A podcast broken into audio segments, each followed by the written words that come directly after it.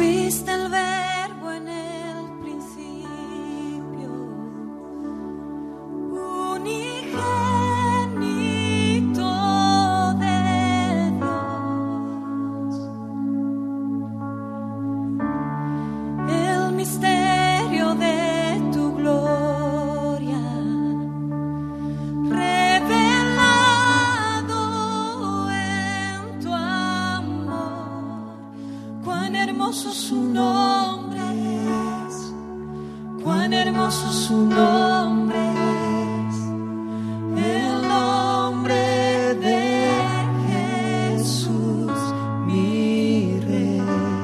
Despójate para revestirte.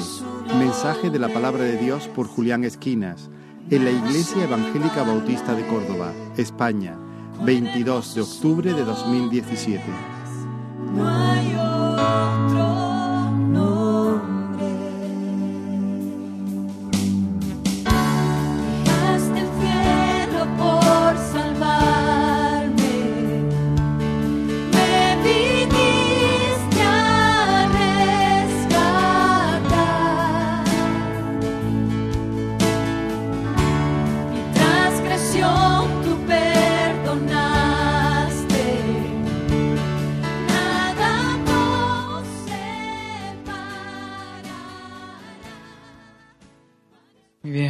Hermanos, que el Señor bendiga. Subo aquí solamente confiado en el poder de Dios, no en mi persona, ni, sino en el poder de Dios. Dios puede obrarme mientras su palabra es predicada, Dios puede obrar, así que abre tu corazón, abre tus oídos a la palabra del Señor y que, que el Señor haga lo que Él quiera, lo que, lo que Él quiere hacer, para lo que Él manda su palabra. Amén. Vamos a abrir la palabra de Dios en Efesios capítulo 4 y vamos a leer los versículos del 17 al 24. Efesios 4.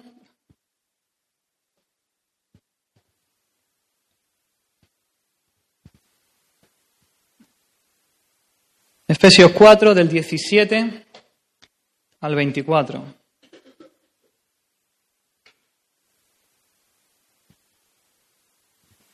Y dice así la palabra del Señor, esto pues digo y requiero en el Señor, que ya no andéis como los otros gentiles, que andan en la vanidad de su mente, teniendo el entendimiento entenebrecido, ajenos de la vida de Dios por la ignorancia que en ellos hay, por la dureza de su corazón, los cuales, después que perdieron toda sensibilidad, se entregaron a la lascivia, a la lascivia para cometer con avidez toda clase de impureza. Mas vosotros no habéis aprendido así a Cristo, si en verdad le habéis oído y habéis sido por él enseñados, conforme a la verdad que está en Jesús. En cuanto a la pasada manera de vivir, despojaos del viejo hombre, que está viciado conforme a los deseos engañosos, y renovaos en el espíritu de vuestra mente, y vestíos del nuevo hombre, creado según Dios en la justicia y santidad de la verdad. Amén. Gracias, Señor, por tu palabra una vez más, Señor. Tu palabra es vida, tu palabra es verdad, Señor. Y nos sentamos a tus pies, Señor, para escuchar tu voz, Señor, y, y obra, Señor, en medio, en medio nuestra, Señor. Salva con un brazo poderoso, Señor. Rompe cadenas, Señor. Trae, trae libertad, Señor. Muévete, Espíritu Santo, en el nombre de Jesús. Amén. Pues como, como casi todas la epístolas del apóstol Pablo, eh, la estructura de, de esta carta de los Efesios es la misma. Tiene primero una parte doctrinal, una parte, sí, doctrinal, donde Pablo establece el fundamento, y luego una parte más práctica, donde él, nos da una serie de, de pautas, unos mandamientos, para que sepamos qué vida debemos llevar, qué vida práctica debemos, cómo debemos andar en nuestra vida diaria, en nuestra vida cristiana, en base a ese fundamento. Así, en esta carta a los Efesios, Pablo en los primeros tres capítulos, él habla de lo que Cristo ha hecho por nosotros, de quiénes somos en Él. Él habla de nuestra identidad en Cristo. Y ahora en el capítulo 4, del 4 al 6, comienza la parte práctica y él empieza a decirnos que en base a lo que Cristo ha hecho, y a nuestra identidad en Cristo, a quienes somos, cómo debe ser nuestra manera de vivir. Y así en el capítulo 4, en el primer versículo, Él nos hace un llamado a vivir en conformidad con la dignidad de la vocación con la que hemos sido llamados.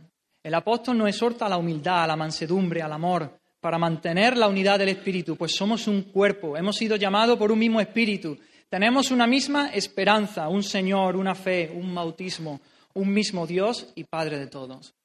Pero esa unidad no quiere decir uniformidad, es decir, que todos seamos iguales, pues Dios dio y repartió dones a los hombres, y así Él constituyó a unos apóstoles, a otros profetas, a otros evangelistas, a otros pastores y maestros, con la finalidad de que el cristiano sea perfeccionado, para que lleguemos a ser como Cristo. Y que la iglesia, como ese cuerpo de Cristo, sea edificada y todos lleguemos a la unidad de la fe y del conocimiento del Hijo de Dios. Y así llegamos al versículo 17, 4.17, que es nuestro texto en esta mañana.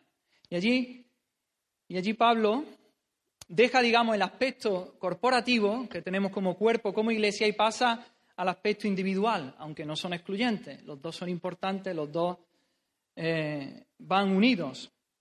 Pero aquí Pablo se centra en la persona, en el cristiano individual, en la nueva vida que tiene en Cristo y en cómo debe ser su conducta, su conducta moral, y debe ser una conducta correcta, especialmente en relación al mundo.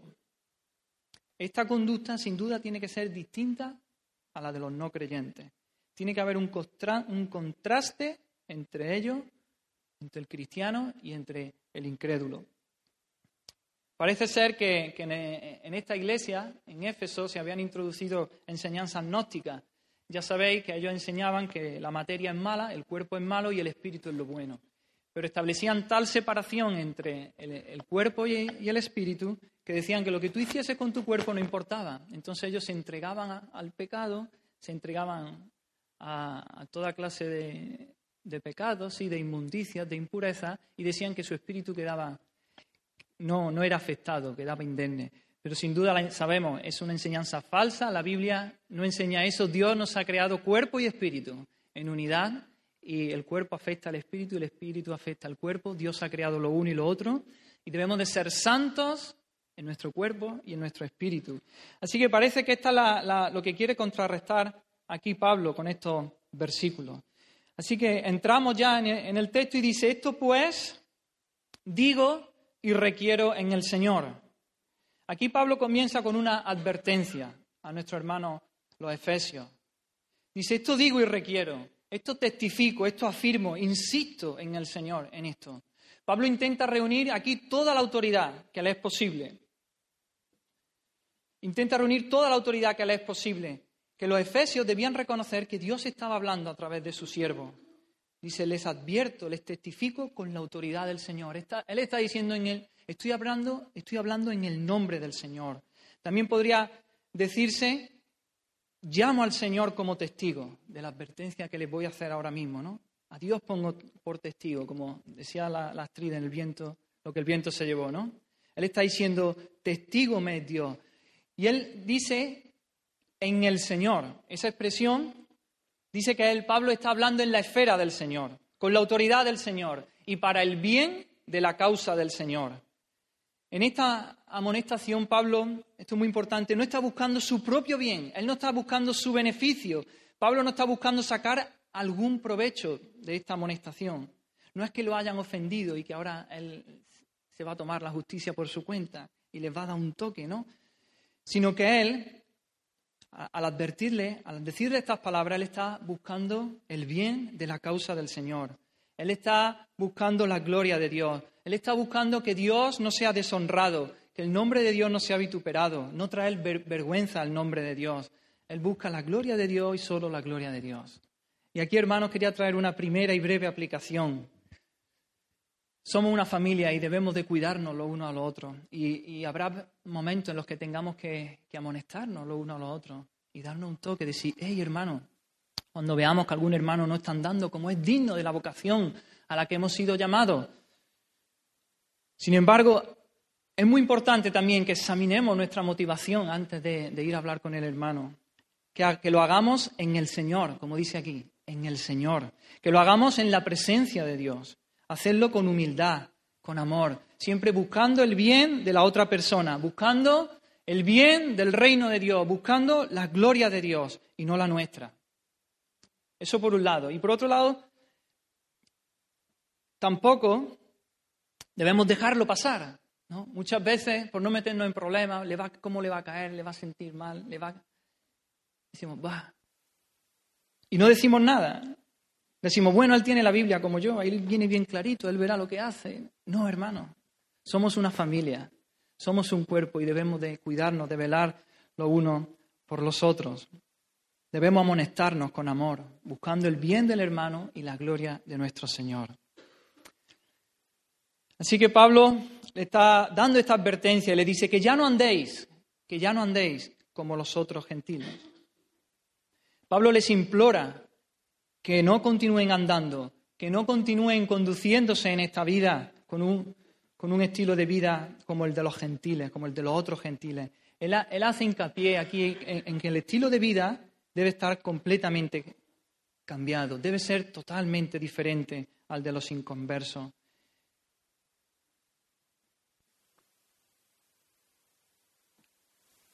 Antes, en otro tiempo, nuestros hermanos los efesios habían andado siguiendo la corriente de este mundo. Habían vivido en los deseos de la carne, haciendo la voluntad de la carne y de los pensamientos. Pero ahora Dios ha preparado unas buenas obras para que andásemos, para que andemos en ellas. Ahora debemos andar en amor, como Cristo. Ahora somos luz en el Señor y debemos andar como hijos de luz. Ahora debemos andar con diligencia, no como necios, sino como sabios. Así que Pablo está haciendo aquí una advertencia. Y ahora, en los versículos final del 17 y hasta el 19, él hace un retrato, un retrato de los, de los incrédulos. Hace un listado y un catálogo que va progresivo, cada vez hundiéndose más en el pecado, cada vez en una cuesta abajo, la cuesta abajo en la que todo aquel que no conoce al Señor va poco a poco cayendo y cayendo y cayendo. Lo primero que dice en este retrato de los incrédulos dice que andan en la vanidad de su mente.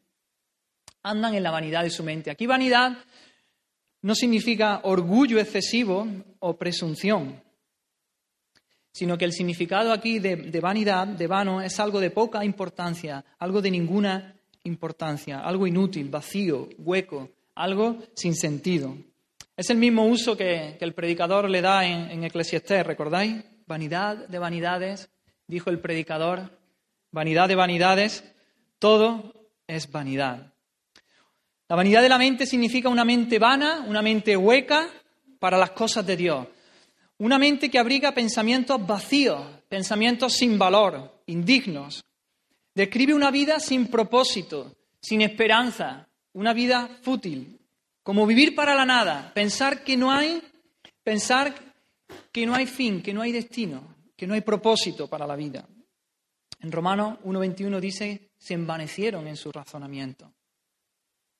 Así que todos los esfuerzos que los incrédulos despliegan para alcanzar la felicidad terminan en frustración. Hermano, y esta ha sido eh, la experiencia de todos nosotros, ¿verdad? Antes de conocer al Señor. Sus vidas son una larga serie de expectativas burladas. Es como perseguir algo y nunca alcanzarlo. Una floración sin fruto. Todos los ríos van al mar, pero el mar jamás se llena. El ojo nunca se satisface de ver ni el oído de oír. Toda esta búsqueda de riqueza, de honor, de alegría, no es más que un tratar de atrapar el viento. Nunca llegas. Sus mentes y sus intelectos quedan sin fruto. No producen nada que satisfaga. Buscar la felicidad en la riqueza, en el poder, en el placer, es, una vida sin sentido, sin fruto. Por eso muchos gritan en este mundo, la vida no tiene sentido. La vida no tiene sentido. ¿Para qué estamos aquí? Sigue diciendo el apóstol, ha dicho, andan en la vanidad de su mente y dice que tienen el entendimiento entenebrecido. Esto es lo segundo que dice. La capacidad para rozar, para razonar, perdón, la capacidad para razonar de manera equilibrada, de manera coherente, ha sufrido los efectos del pecado. El entendimiento suyo es como un ojo cegado, un ojo ciego que está a oscura, en profunda oscuridad, sin discernimiento. Es una mente que no percibe la verdad, que se caracteriza por la ignorancia para todo lo, que tiene que ver con las cosas del Señor, con la voluntad de Dios, con la vida de Dios.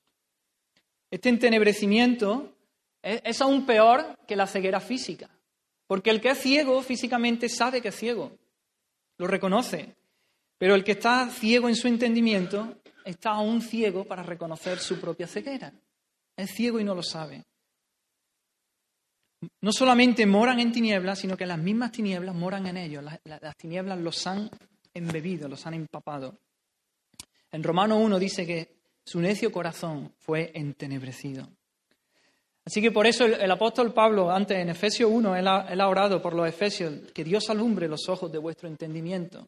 Él está orando, que Dios alumbre los ojos de vuestro entendimiento. La tercera característica de, este retrato que hace de los incrédulos el apóstol Pablo dice que están ajenos de la vida de Dios. Están ajenos, alineados o separados. No solo separados de la ciudadanía de Israel, como también ha dicho, sino separados de la vida de Dios. Separados de Dios como la fuente de vida. Estabais sin Cristo, alejados de la ciudadanía de Israel y ajenos a los pactos y a la, de la promesa, sin esperanza y sin Dios en el mundo, ha dicho Pablo eh, también en Efesios. No solamente separados de Dios, sino dice que son ignorantes. Dice la ignorancia que en ellos hay. Son ignorantes. Y esta ignorancia no es por falta de información, sino por resistencia al saber. Ellos no quieren conocer a Dios. Por eso son ignorantes. Ellos mismos se han hecho ignorantes. No quieren conocer a Dios. Por tanto, es una ignorancia voluntaria. Es una ignorancia escogida. Una ignorancia culpable. Porque Dios se ha revelado. Dios se revela través de la creación. Dios se revela a través de la conciencia. Dios se revela a través de, de incluso la historia de nuestra vida, de los acontecimientos que nos van sucediendo. Ellos habían recibido cierta revelación de Dios, sin embargo ellos la habían rechazado. Ellos habían sofocado la luz que, en, algunos momentos Dios da, ellos la habían sofocado, la habían apagado. Sigue diciendo Pablo que tienen un corazón duro, los incrédulos tienen un corazón duro y por lo tanto han perdido toda sensibilidad. Un corazón duro es un corazón que no conoce a Cristo, un corazón petrificado que se resiste petrificado porque se ha resistido al conocimiento de Dios y es por lo tanto insensible. Dureza de corazón es insensibilidad, a los propósitos divinos, a las cosas de Dios. El hombre ha elegido seguir su propio camino, alejado de Dios, seguir su propia voluntad, y esto hace que su corazón se endurezca, como Faraón, que dice la palabra que endureció su corazón para no escuchar la voz de Dios ni dejar ir al pueblo de Israel. Sé que algunos de vosotros tenéis callos, ¿verdad? Tenéis, aquí hay, aquí hay hermanos, mi, hermano y amigo Rubén seguro que tiene callos en los dedos y, y, algunos de vosotros. Y esa es una zona insensible, ¿verdad? Ahí te puedes morder, te puedes pinchar, te puedes... que no sientes. Sin embargo, perder la sensibilidad es algo muy grave, porque es algo que Dios nos ha dado como un mecanismo de defensa para protegernos, para que no nos hagamos daño. Pero si uno se encallese, si pierde la sensibilidad, no siente las variaciones de temperatura, no siente dolor, no, no siente un pinchazo, un corte, un golpe. Así que es peligroso perder la sensibilidad, tener un corazón duro e insensible. Una mente, así que tenemos, haciendo un poco de recopilación de todo lo que llevamos, una mente una mente vana, ¿no? Dice, andan en la vanidad de su mente, una mente vacía, hueca, vana, un entendimiento que está a oscura, en tiniebla. Son ignorantes a voluntad propia y tienen un corazón duro e insensible. Y esto les lleva, toda esta serie de características les lleva a precipitarse en una carrera, en una vida disoluta, en una vida de desenfreno, pecaminoso, cuesta abajo. Y es lo siguiente que sigue diciendo, versículo 19, dice que se entregaron a la lascivia, se, habían, se abandonaron ya, se abandonan a la lascivia. Puede traducirse también por libertinaje esta palabra. Significa un exceso de todo tipo, con ausencia de restricciones en la práctica del mal, incluyendo toda clase de indecencia o perversión. Una conducta escandalosa, desenfrenada, que no se preocupa de las normas personales o sociales. Así que vemos que los incrédulos no están muertos a todo sentimiento. Antes hemos dicho que eran insensibles, pero eran solo insensibles para, para la voz de Dios, todo lo relacionado con la piedad, con la santidad.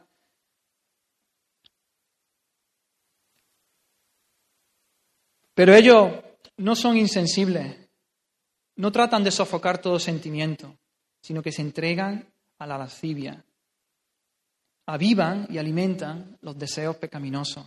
Se oponen constantemente a la conciencia, resisten la advertencia y apagan las alarmas al punto de que tienen una conciencia cauterizada, como dice Pablo en Primera de Timoteo. Por propia voluntad se han entregado a la inmoralidad. Así que Dios, finalmente, dice, responde afirmativamente a sus deseos y los entrega, los entrega al tipo de vida que ellos quieren. Este es uno de los peores juicios de Dios que puede haber, que Dios le diga al incrédulo o al impío, sí, eso es lo que quiere, pues ahí tiene. Y el Señor lo entrega y les da lo que quieren y, se, y van en una carrera hacia la perdición, pecando y entregándose a todo, a todo vicio y a todo pecado. En, en Éxodo 8:15 dice, volviendo al faraón, en 8.15, Éxodo 8.15 dice, Faraón endureció su corazón. En 8.32 dice, Faraón endureció su corazón. Y en 9.12 dice, Jehová endureció el corazón de Faraón.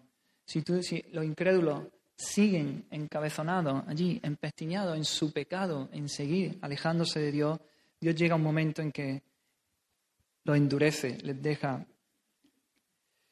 Y sigue diciendo lo último que dice Pablo aquí, versículo 19. Se entregaron a la lascivia y dice para cometer con avidez toda clase de impureza. Ellos se entregan a la lascivia, al libertinaje, quitan todo freno y comienzan así en una carrera alocada en el, en el sendero del mal. Además dice práctica ávida, con avidez. Una persona ávida es aquella que se excede, que desea tener más de lo debido. Hace caso omiso a los derechos, a los sentimientos de, la otra, de las otras personas, no tienen respeto por la ley o por la, o por la dignidad de las otras personas. Es una inclinación insaciable y con avaricia a una conducta muy baja de lascivia y libertinaje. Abandonan, hay un abandono completo a la disolución y a la desvergüenza. Así que este es el cuadro completo que aquí Pablo muestra de cómo es el retrato que hace de los, de los incrédulos, de aquellos que están alejados de Dios. La vanidad de la mente es la característica de una mente gentil. Y eso es el resultado de un entendimiento que está oscura, en tiniebla, entenebrecido, que está separado de la vida de Dios. Y a su vez ambos son consecuencia de un tipo de ignorancia que no tiene excusa sino que es debido a un voluntario endurecimiento y entrega a un desbocado libertinaje de todo género. Y vemos algunas características, algunas palabras claves de este texto. Vemos mente, entendimiento, ignorancia, corazón, sensibilidad. Todas estas palabras nos hablan que el pecado comienza adentro, comienza en la mente, comienza en los pensamientos, en la en las actitudes. Ahí comienza la rebelión, la resistencia a Dios. Están dentro, pero después fluye hacia el exterior, salta al exterior en palabra y en conducta, en una vida alejada, alejada de Dios. Sigue quizás hay aquí personas que se han visto retratadas en mayor o menor medida por este retrato que, nos ha expuesto aquí el apóstol Pablo. Quizás tú eres de los que piensas que la vida no tiene sentido, que para qué, estamos aquí, nos han soltado, sin sentido, sin propósito, no hay nada más que pena, frustraciones, dolor.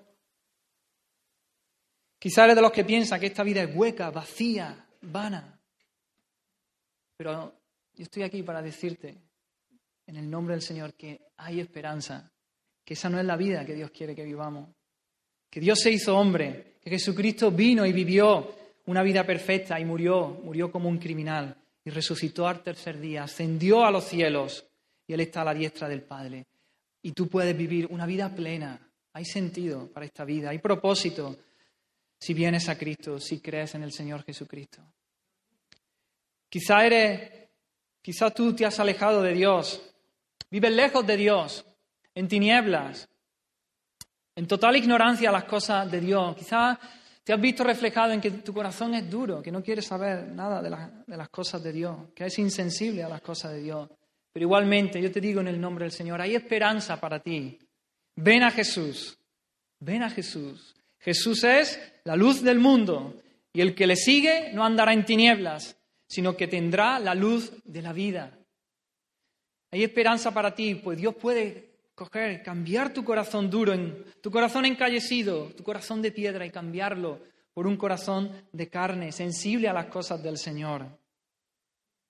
El Señor dice, te daré un corazón nuevo y espíritu y pondré espíritu nuevo dentro de ti. Quitaré de tu carne el corazón de piedra y te daré un corazón de carne.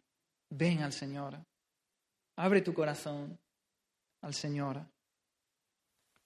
Quizá tú estás aquí y eres de los que se han entregado al pecado, que se han deslizado cuesta abajo en una vida loca de, pecado, de desenfreno, de impureza y piensas que ya no hay remedio para ti. Quizás piensas, Dios nunca me va a perdonar. Yo he llegado ya demasiado abajo. Pero hay esperanza para ti. Hay esperanza para ti. Jesús cargó todos tus pecados, todos, todos, todos tus pecados. No hay ninguno de ellos. Por mucho que hayas cometido, por mucho que hayas descendido en el pecado, Dios cargó con todos tus pecados en la cruz del Calvario. Allí. Y Él recibió el castigo que tú merecías, que tú mereces. Ven a Jesús, mira a Jesús, confía en Él, cree en el Señor Jesucristo. Ven arrepentido, trae todos tus pecados, tráelos y entrégaselos a Jesús. Llévalos a la cruz, ahí hay perdón para ti. Dios descargó, el Padre descargó toda la ira que tus pecados merecían, los descargó sobre Jesús para poderte tratar a ti como, Jesús hubiera merecido ser tratado. Jesús perfecto, sin pecado, agradando siempre a Dios, viviendo una vida perfecta, amando al prójimo, haciendo bienes, sanando a las personas, pero muriendo como un criminal, bebiendo la copa de la ira del Padre allí en la cruz. Pero ven arrepentido con tu pecado, ven llorando tu pecado. Y hay esperanza, hay perdón para ti. Ven al Señor Jesús. Versículo 20. Él hace aquí un contraste. Ha hecho el retrato, ha hecho el retrato de lo, de lo incrédulo. Pero él dice, pero vosotros, Efesios, no habéis aprendido así a Cristo. Vosotros no sois como los incrédulos. Ellos habían aprendido a Cristo, ellos le habían oído, habían sido enseñados por Él y eran distintos. Su vida era distinta a la de los gentiles. Aquí, en estos versículos, se nos, presenta la imagen de una escuela, la figura de una escuela. Aparecen los verbos aprender, enseñar. Y si no habéis aprendido, habéis sido por él enseñados. El cristiano aprende de Cristo. Cristo es el maestro en la escuela de Cristo. Cuando él estuvo en la tierra, anduvo enseñando. Él enseñaba y enseñaba y hablaba. Y enseñaba a la multitud y enseñaba a sus discípulos. Y ahora, por medio de la palabra, por medio de la palabra escrita, por medio del Espíritu, aplicando la palabra de Dios, Él sigue educando a su pueblo, Él sigue enseñándonos, Él sigue hablándonos a nosotros. Toda la escritura es inspirada por Dios y útil para enseñar, para redarguir, para corregir, para instruir en justicia, a fin de que el hombre de Dios sea perfecto, enteramente preparado para toda buena obra. Pero Jesús no es solo el maestro, sino que Jesús es la lección, Jesús es el, tema, el contenido de la, de la lección. Él es la sustancia de la enseñanza cristiana, la mente de Cristo, sus cualidades, cómo vivió en la tierra, su conducta. Esa, eso es la norma del creyente. Entonces lo- los efesios le está diciendo Pablo, vosotros sois diferentes. Desde que Cristo eh, entró en sus corazones, sus vidas cambiaron por completo. Ellos recibieron a Cristo como su maestro y sus enseñanzas como la verdad. Así que esa clase de vida que Pablo ha descrito es ajeno a los efesios, es totalmente opuesta a la de un cristiano, a la de un hijo de Dios. Pablo le está diciendo, vosotros no habéis aprendido así a Cristo como defensor del pecado, como defensor del egoísmo, de la lascivia, del, del libertinaje. Y fijaros que dice aprender a Cristo, no dice aprender de Cristo o acerca de Cristo. Los, efesios no solamente habían recibido una enseñanza, un cuerpo de doctrina, una serie de mandamientos, de principios, no, ellos habían recibido a Cristo mismo, ellos habían aprendido a Cristo. Por medio de la fe impartida por el Espíritu, ellos habían recibido a Cristo en sus corazones, habían aprendido a Cristo, no una enseñanza, sino a Cristo mismo. Y sigue diciendo, si en verdad le habéis oído y habéis sido por él enseñado. Aquí Pablo no está sugiriendo, no está sugiriendo que los efesios no habían oído a Cristo y, no habían sido enseñados por él. Al contrario, está afirmando con cierta ironía que sí lo habían oído, que sí habían sido enseñados por él. Una mejor traducción quizás sería, pues ciertamente vosotros le habéis oído, porque ciertamente habéis sido por él enseñado. Él les dice enfáticamente que él sabía que habían aprendido a Cristo. Puesto que sí habéis oído a Cristo, puesto que sí habéis sido enseñados en Él, tenéis la verdad. Y por lo tanto vuestra vida tiene que ser diferente. Y sigue diciendo, conforme a la verdad que está en Jesús. La verdad está en Jesús. La verdad está en Jesús, pero no solo eso. Jesús es la verdad. Él es el camino, la verdad y la vida. Jesucristo es la encarnación misma de la verdad, la verdad en persona. Jesucristo es la verdad activa y viviente, la verdad que hace libre al hombre. Conoceréis la verdad y la verdad os hará libres. En Jesucristo están escondidos todos los tesoros de la sabiduría y del conocimiento.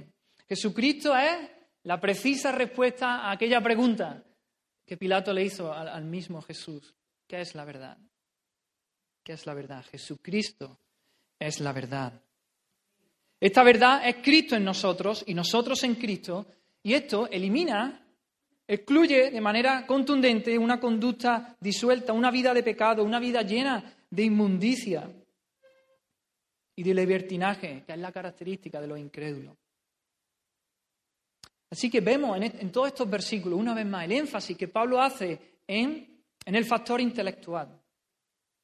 Y eso determina la manera de vivir. Cuando ha descrito a los incrédulos, ha dicho vanidad de la mente, entendimiento entenebrecido, y están lejos de Dios porque, porque hay ignorancia en ellos. Y como resultado tienen un corazón duro, son lascivos y impuros, ávidamente impuros. Por, por el contraste, por el contrario, el creyente dice que ha aprendido a Cristo. Lo ha aprendido, lo ha oído, ha sido enseñado por Él y todo de, acuerdo, a la verdad, dice, a la verdad que está en Jesús. Así que las escrituras dan testimonio del el poder de la ignorancia y el error para corromper. Si en tu mente tienen nada más que eh, ideas erróneas metidas, eso te va a corromper. Y la escritura dan testimonio del poder que la verdad tiene para traer libertad, para ennoblecer a la persona y para purificarnos. Así que conocer a Cristo es ser su discípulo, es ser un discípulo atento para oír sus enseñanzas y ávido para seguir, queremos seguir sus instrucciones, vivir como a Él le agrada, vivir como Él nos ha enseñado, porque hemos oído y hemos aprendido a Cristo. Yo te pregunto, ¿has aprendido de Cristo? ¿O más bien, ¿has aprendido a Cristo mismo?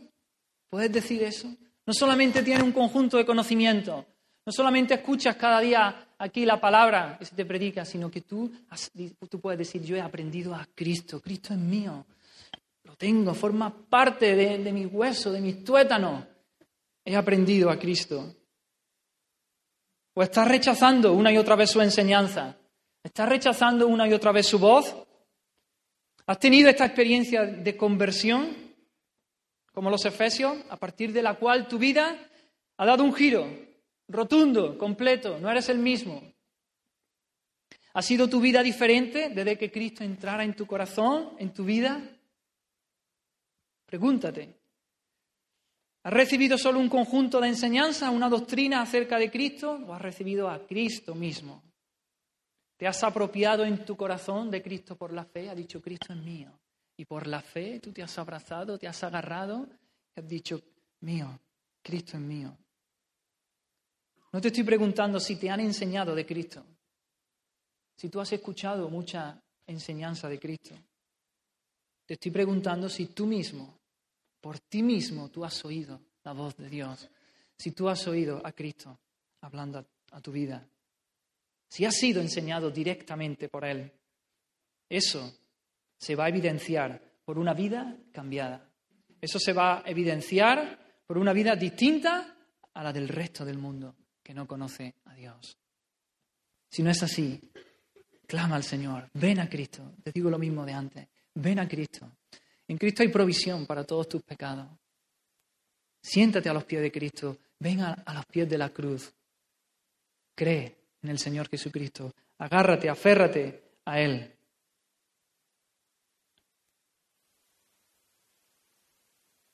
Así que pasamos versículos 22 al 24. Pablo ha hecho, los versículos 17 al 19, un retrato de los incrédulos. A continuación, versículos 20 y 21, él afirma que los efesios, los efesios no eran así, no eran como los incrédulos, porque ellos habían aprendido a Cristo, porque le habían oído y habían sido enseñados por Él. Su vida era distinta. Ahora, en los versículos 22 al 24, Él pasa a explicarle cuál debe ser la dinámica continua de la vida cristiana. ¿Cómo funciona la vida cristiana? ¿Cómo es ese proceso en el que vamos creciendo a la estatura de Cristo. ¿Cómo es ese proceso a través del cual Dios va moldeando el carácter de Cristo en nuestras vidas? Lo que llamamos proceso de santificación. Y en este proceso debe haber un continuo despojarse, un continuo abandonar la vieja forma de vida y un continuo vestirse, adoptar un nuevo y verdadero estilo de vida apropiado para ese nuevo hombre que es creado en Cristo. Y todo esto me despojo y me visto, me despojo y me visto. Todo esto hacerlo mediante la renovación de nuestra mente, la renovación de nuestro entendimiento.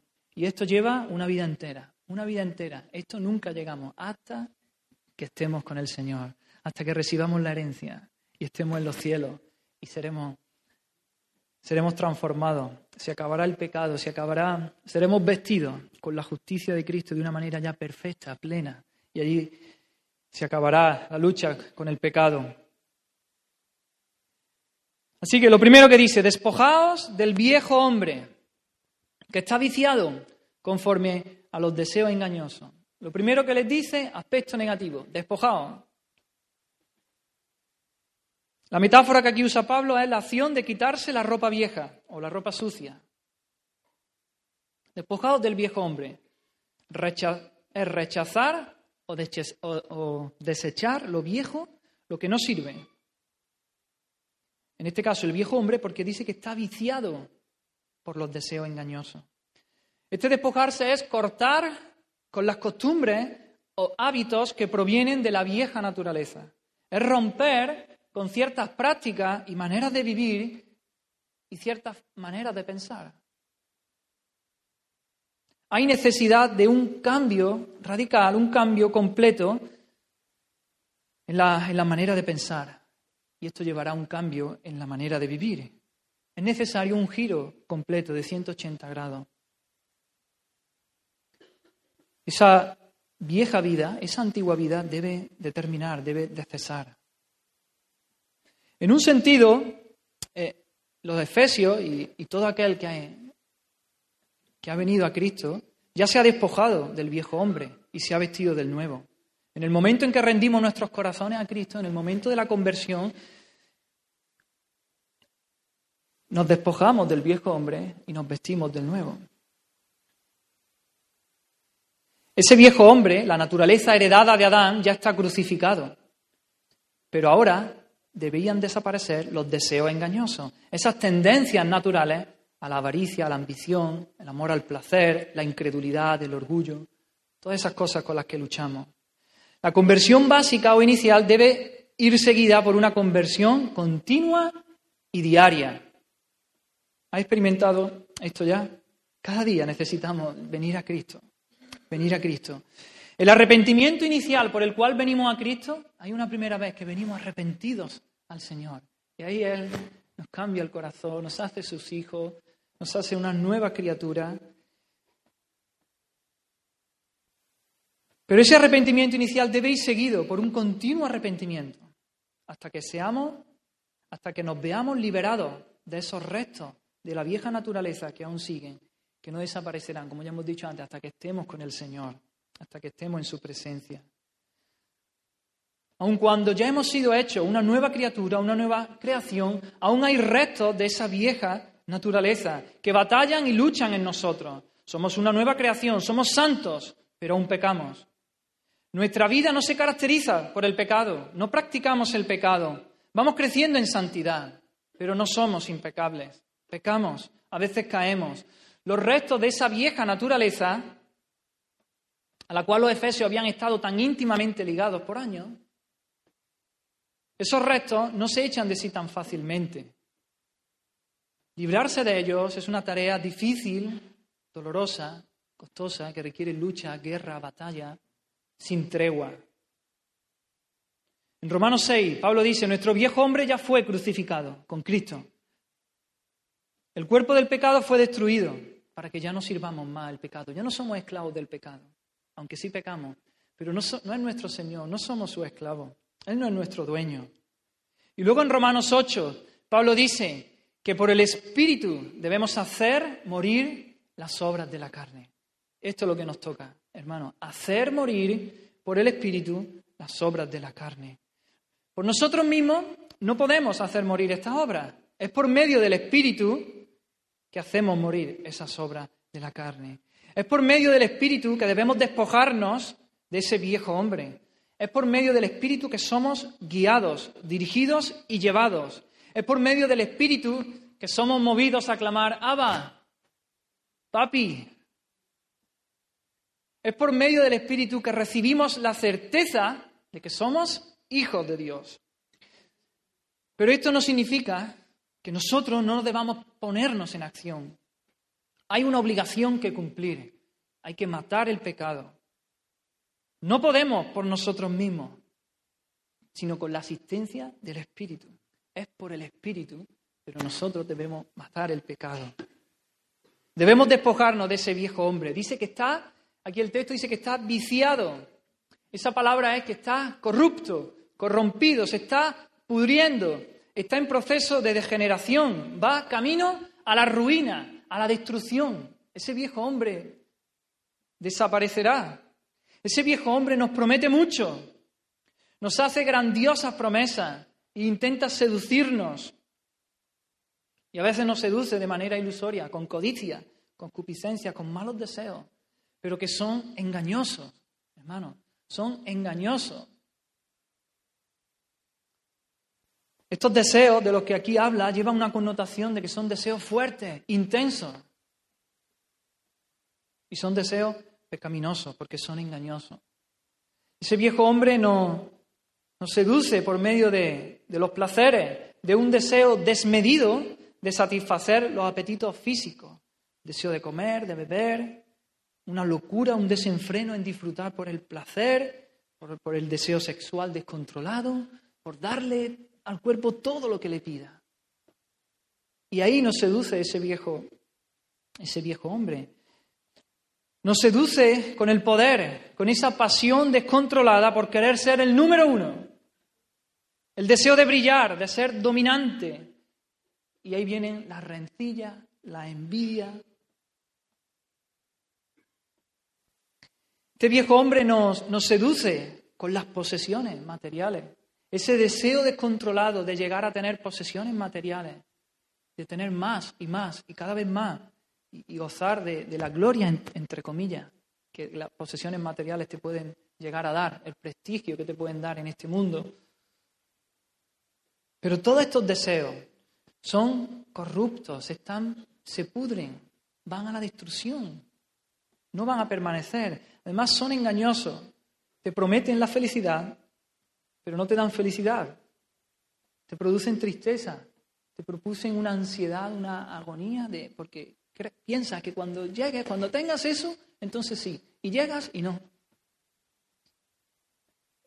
Y así vemos a la gente del mundo corriendo en un desenfreno por tener más posesiones o por más placeres, o llegar más alto, ser más importante. El crimen de Caín en la persona de su hermano, que al momento de ser planeado parecía tan atractivo, resultó solamente en maldición. La presunta corona de Absalón, tan deslumbrante al principio, terminó en su horrible muerte. Esa viña tan deliciosa y convenientemente situada que Acab deseaba y que su malvada esposa Jezabel no dudó en sacrificar la vida de Nabot para conseguirla, atrajo la ruina a toda su casa y a su posteridad. Las treinta piezas de plata, de plata que se vislumbraban tan resplandecientes en los planes de Judas, al ser ya su posesión, quemaron sus manos, torturaron su alma y empujaron al traidor hacia el camino de la horca y del infierno. David, que en un momento de debilidad y de pasiones y anhelos carnales cometió adulterio y más tarde homicidio, fue forzado a escuchar las palabras del Señor en los labios del profeta Natán. Tú eres el hombre. La espada no se apartará de tu casa. En realidad esos deseos corruptos nos vienen a nosotros en una copa de oro, muy bonita, deslumbrante, preciosa por fuera, pero si examina su interior, se halla que no contiene sino inmundicia y abominación. Y es por eso que Pablo le hace esta advertencia a los efesios. Les advierte solemnemente que deben despojarse de ese viejo hombre, que lucharan contra él con implacable vigor, sin desmayar, para ser totalmente de Cristo. Así que hermano, hay cosas que debemos de dejar. Hay cosas de las que nos tenemos que despojar. ¿Qué cosas? Sabes tú, que sabes que sabes que tienes que dejar. ¿De qué cosas te tienes que despojar? ¿Qué hábitos que te llevan a pecar tienes que dejar? ¿Qué costumbres? ¿Con qué costumbres tienes que cortar?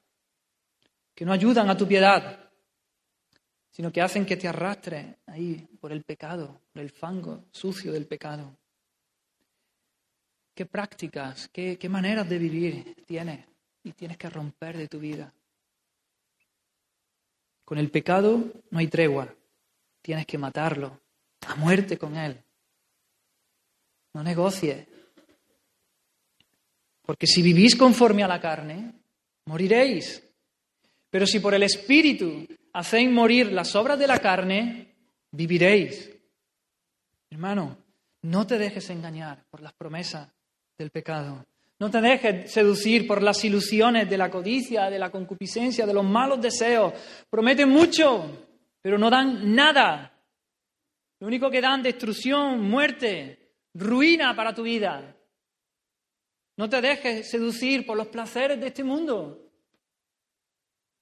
Sacrifícate ahí. Renuncia a algunos placeres. Los placeres son buenos, el Señor nos los ha dado. No, te pido que renuncie a todos los placeres. Hay cantidad de placeres que el Señor nos da y de los que disfrutamos. Pero esos placeres pecaminosos, esos placeres descontrolados, hay que luchar contra ellos. Los placeres que te ofrece este mundo y que son pecaminosos. No te dejes engañar por la mentira de las posesiones materiales. Desiste ya del afán por el poder, por ser el número uno, porque todos te vean, por brillar. Abandona el rencor, la rencilla. Despójate de todo eso. Recuerda que ese viejo hombre ya fue crucificado con Cristo. que ya no eres esclavo del pecado, que esos restos de la vieja naturaleza se están corrompiendo, se están pudriendo, van camino a la destrucción. Deja ese viejo hombre, no sigas sus pisadas, despójate de él. Los que son de Cristo han crucificado la carne con sus pasiones y deseos. Los que son de Cristo han crucificado la carne con sus pasiones y deseos. Vestidos del Señor Jesucristo y no proveáis para los deseos de la carne. Así que la primera cosa que Pablo nos está diciendo, despojaos del viejo hombre. Está viciado, se está corrompiendo y sus deseos son engañosos. Despojaos del viejo hombre. Lo segundo que dice, eh, la acción positiva, dice vestidos, vestidos del nuevo hombre, que, que es creado según Dios en la justicia y santidad de la verdad. Esta es la acción opuesta. Ahora, habiéndonos despojado del viejo hombre, lo que sigue es vestirse del nuevo. Esta figura de, la ropa, de la vestimenta, aquí y en muchos otros textos, indica la naturaleza del carácter, cómo ha de ser nuestro carácter. Así como el viejo hombre es totalmente malo, el nuevo hombre es enteramente nuevo. Este nuevo hombre nos dice que es creado a imagen de Dios. Así como Dios creó a Adán a su imagen en el Génesis, así también Dios produjo la segunda creación, la regénesis, a la imagen de Cristo. De este nuevo hombre del que tenemos que vestirnos. Y nos dice tres características de este nuevo hombre. Nos dice que es creado en justicia, santidad y verdad. En justicia y santidad de la verdad. Justicia y santidad Significa que el nuevo hombre ha sido creado a la semejanza de Dios, en justicia y santidad, al igual que Adán, el primer hombre. Adán fue creado justo y santo, porque reflejaba la justicia y la santidad de Dios. El Hijo de Dios es creado a la imagen de Cristo también. Es una nueva criatura y debe reflejar esa justicia y esa santidad. El, el, objeto de la obra de Cristo es restaurar esa imagen existente antes de la caída. Esa es la nueva creación en Cristo, la nueva creación en Cristo. El creyente así renovado por la regeneración ya es una nueva criatura con las características principales de Dios, la justicia y la santidad. El nuevo hombre es obra de Dios, es verdaderamente justo y santo. Es el resultado de la obra creadora de Dios y no de uno mismo. Donde antes andaban en rebeldía y corrupción, ahora caminan en justicia y en santidad. Y esta justicia y esta santidad que Dios otorga dice que son verdaderas, no son engañosas. ¿Os acordáis? Antes el viejo hombre decía que los deseos eran engañosos, pero esta justicia y esta santidad es verdadera, no son engañosas. El viejo hombre tiene deseos que engañan, el nuevo manifiesta la verdad de Dios. La justicia y la santidad conducen la vida a su verdadera y predestinada realización, satisfacen. Hermano, al Hijo de Dios, la justicia y la santidad lo satisface, lo llena, le da propósito, le da sentido a la vida, porque está haciendo y viviendo aquello para lo cual hemos sido creados, para lo que fuimos creados, para vivir una vida santa, para vivir una vida justa en relación con nuestro Padre.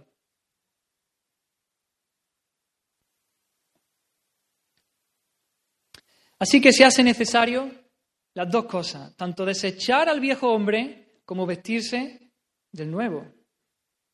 Podemos caer en el error de enfatizar solo uno. Podemos enfatizar solo despójate del viejo hombre, ¿no? Despójate. Esa es la religión del, del no, no, no, no esto, no lo otro, no hagas esto, no, no. Pero podemos caer en el otro extremo, y sobreenfatizar solo lo positivo. Haz, haz esto, haz esto, vístete, tienes que hacer justicia, santidad, haz esto. La escritura evitan ambos extremos, las dos cosas son necesarias. Despójate, hay cosas que tenemos que dejar. Vístete, vístete de Cristo, de la justicia, de la santidad. Es como unas tijeras. Tijeras tienen dos hojas. con una parte de la tijera no puedes hacer nada. Las dos juntas, unidas y coordinadas, pueden hacer la tarea para la que han sido eh, diseñadas. La persona que, le dice sí a Cristo está diciendo no a Satanás. La persona que le dice sí a, la justicia le dice no a la injusticia. El que le dice sí a la santidad le está diciendo no al pecado. Ambas cosas son necesarias. Y para despojarse del viejo hombre y vestirse del nuevo, debemos hacerlo por medio de la renovación en el espíritu de nuestra mente.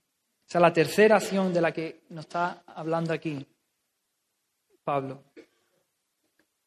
Nos despojamos del viejo hombre, nos vestimos del nuevo, renovando en el espíritu de nuestra mente. El Hijo de Dios es santo, pero no ha llegado a la perfección. Tanto el despojarse del viejo hombre como vestirse del nuevo no se hace de una manera automática e instantánea. Ya hemos dicho antes, ¿no? Es un proceso que, que dura toda la vida. Es santo, el Hijo de Dios es santo, pero aún quedan restos de esa vieja naturaleza, quedan reminiscencias de ese viejo hombre. Por lo tanto, se hace necesaria una continua renovación, una continua renovación del espíritu de nuestra mente. Esta renovación es obra de Dios, influyendo poderosamente en nosotros, en nuestro espíritu. Los creyentes no somos pasivos, también como hemos dicho ya antes. Nuestra responsabilidad no queda cancelada. El Hijo de Dios es responsable por una transformación constante de sus pensamientos, de sus actitudes, de sus valores, de sus motivaciones. Debemos permitir y dejar que el Espíritu haga la obra en nosotros, en nuestros corazones. Pero nuestro deber es cooperar. Nuestro deber es ese despojarnos y vestirnos y nuestro deber es renovar nuestra mente, renovar nuestra mente continuamente. Ese texto tan conocido también de Filipenses que dice, Dios produce el querer y el hacer en nosotros. Dios produce el querer y el hacer en nosotros. Pero antes dice, ocupaos en vuestra salvación con temor y temblor. Las dos cosas son verdad, las dos cosas son necesarias. Esta renovación en el espíritu de la mente representa más que un sencillo cambio de parecer. Representa un cambio profundo de corazón. Es una completa renovación intelectual y espiritual. No es cambiar solo las formas externas. Dice el espíritu de vuestra mente. No es cambiar las formas externas, es renovar la fuente, es renovar de donde brota todo. Debemos renovar el manantial de donde emanan nuestras ideas y por lo tanto nuestras conductas, nuestro comportamiento, nuestra forma de vida. Esto requiere una transformación y un cambio interior, la renovación de la mente, no solo del órgano del pensamiento y del raciocinio, sino aquí con mente se está refiriendo a, la disposición interna, al hombre interior, al corazón, a lo que somos como, como personas, a, nuestra identidad, al ser. A eso se está refiriendo con mente y con corazón el ser interior. En Romano, Pablo dice, no os conforméis a este siglo, sino transformaos por medio de la renovación de vuestro entendimiento. Debemos, debemos de luchar contra que este mundo, este mundo nos quiere dar su forma, nos quiere amoldar, nos quiere que nosotros nos amoldemos a este mundo. Eso es lo que está diciendo aquí Pablo. Conforméis es tomar la forma de algo. Igual que el agua toma la forma del recipiente que lo tiene, si yo echo agua en una jarra tiene forma de jarra el agua, si la echo en un vaso tiene el agua forma de vaso. Esa es la idea aquí. Nosotros no debemos dejarnos amoldar a la manera de pensar, a la manera de vivir de este mundo, sino que tenemos que renovar nuestra mente. Este mundo vive ensimismado. Este mundo vive nada más que para él mismo. Las personas viven para ellas. Son egoístas. Yo, mí, me, conmigo. Solo yo, solo mí. Solo mí yo. Pero el cristiano está llamado a olvidarse de sí mismo y darse a Dios y darse al prójimo. El Hijo de Dios lo hace todo para la gloria de Dios. Ya sabemos que nos amamos mucho, ya sabemos que somos el centro, que, nuestro viejo hombre quiere que seamos el centro del universo. El Hijo de Dios mira a Dios y mira al prójimo. Igual que Dios es dador, Dios a su Hijo, el Hijo de Dios, el cristiano da. Y no mira, no piensa solamente en él, está pensando en el prójimo, en el otro, en hacerlo todo para la gloria de Dios. Este mundo vive también para el aquí y el ahora. Carpe diem, vive el momento, aprovecha. Este mundo echa, raíces aquí, en un mundo caído, en un mundo que se desvanece, en un mundo que va pasando, en un mundo que va a perecer. Sin embargo, el Hijo de Dios tiene su mirada puesta en el mundo venidero. El Hijo de Dios está mirando el porvenir, la Jerusalén celestial. No, el, Hijo de Dios no echa raíces aquí, sino que, echa raíces allí, a la eternidad, a, la morada que Jesucristo está allí preparando para nosotros. Un mundo lleno, un un mundo bueno, perfecto, lleno de gozo, de alegría, de eternidad. No este mundo lleno de dolor, lleno de, de problemas, de sufrimiento, de tristeza, de desengaño, un mundo caído. Ahora bien, ¿cómo podemos renovar? ¿Cómo podemos renovar el espíritu de nuestra mente? Pues básicamente dos cosas, ¿no? Debemos dejar de llenar nuestra mente con cosas vanas. Decíamos que los incrédulos andan en la vanidad de su mente. El entendimiento entenebrecido. La mente vana, en cosas tontas, sucias, en cosas vacías, huecas.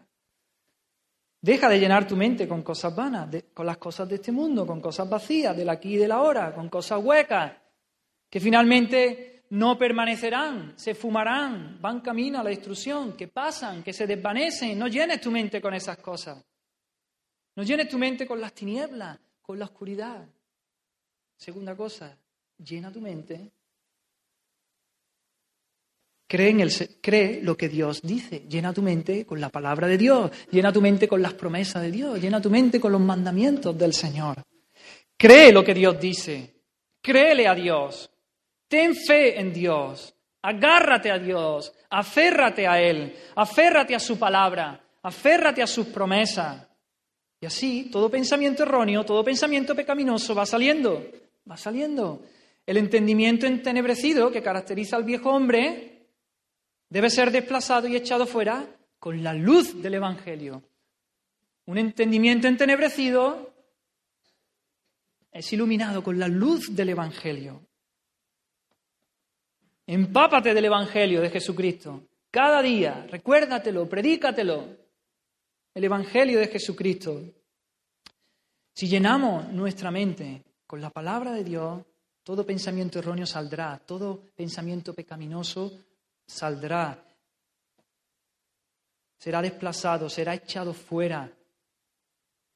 Así que llena tu mente con las promesas del Señor, con la palabra de Dios. La mente es clave, una vez más lo volvemos a decir. Tanto el pecado como la santificación, las dos cosas comienzan en la mente. Jesús dijo, ¿no? El, el hombre bueno, del buen tesoro de su corazón, saca lo bueno, y el hombre malo, del mal tesoro de su corazón, saca lo malo. Dice, porque de la abundancia del corazón habla la boca. De lo que hay en nuestro corazón, de lo que hay en nuestra mente, de lo que hay en nuestro ser interior, así hablamos, así vivimos, así actuamos.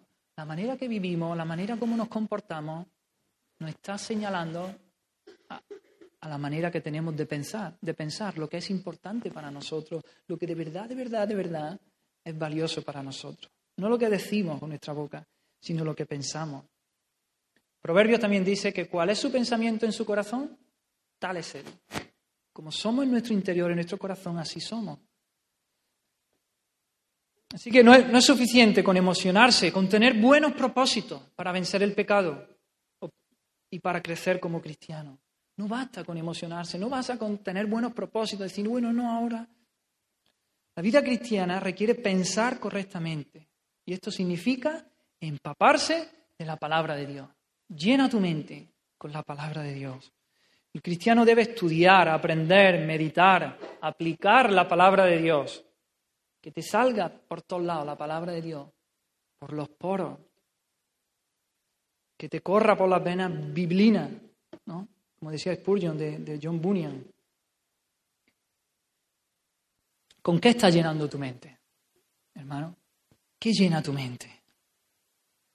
Cosas vanas, cosas huecas, vacías, que no permanecerán, que pasarán, que se desvanecerán. ¿Con qué estás llenando tu mente? ¿Con las cosas de este mundo? ¿Estás llenándola o estás llenándola con la palabra de Dios?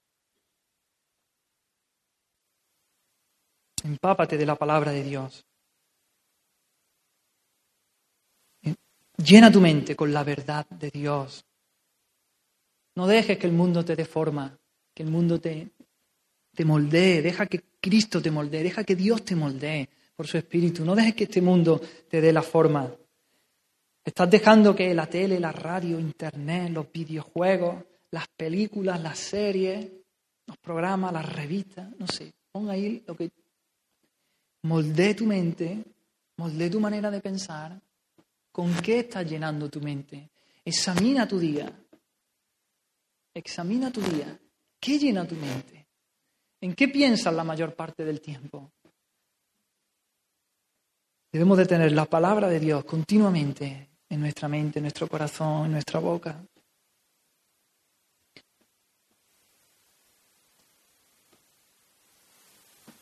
¿Qué estás haciendo, hermano, para alimentarte diariamente con la palabra de Dios?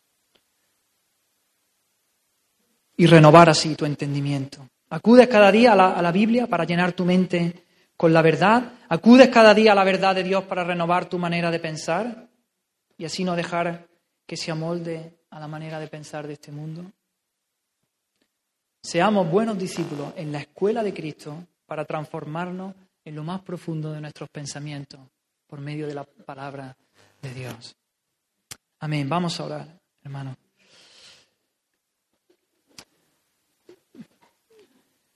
Oh Señor, Queremos ser, queremos ser como tú, Señor. Queremos agradarte, vivir vida en santidad, en justicia, Señor, como lo que, lo que de verdad somos, Señor. Asístenos por tu Espíritu Santo. Danos el vigor y la, y la fuerza por tu Espíritu para poder luchar en contra del pecado, para poder despojarnos de ese viejo hombre, Señor, poder vestirnos del nuevo, Señor. Ayúdanos, Señor, a, ser diligentes, a ser esforzados, Señor, en renovar nuestra mente, llenarla con tu palabra, con tus promesas, Señor. Señor, sigue haciendo tu obra. Señor, sigue llamando, Señor, a la salvación a aquellos que no te conocen, Señor. Tú eres el Cordero de Dios, Jesucristo, que quita el pecado del mundo. Tú pagaste por nuestros pecados, Señor. Gracias, Jesucristo. Gracias, Señor. Sigue edificando tu iglesia, sigue forjando a Cristo en nuestras vidas, Señor. Amén. Amén. Fija tus ojos en Cristo, tan lleno de gracia y amor. Y lo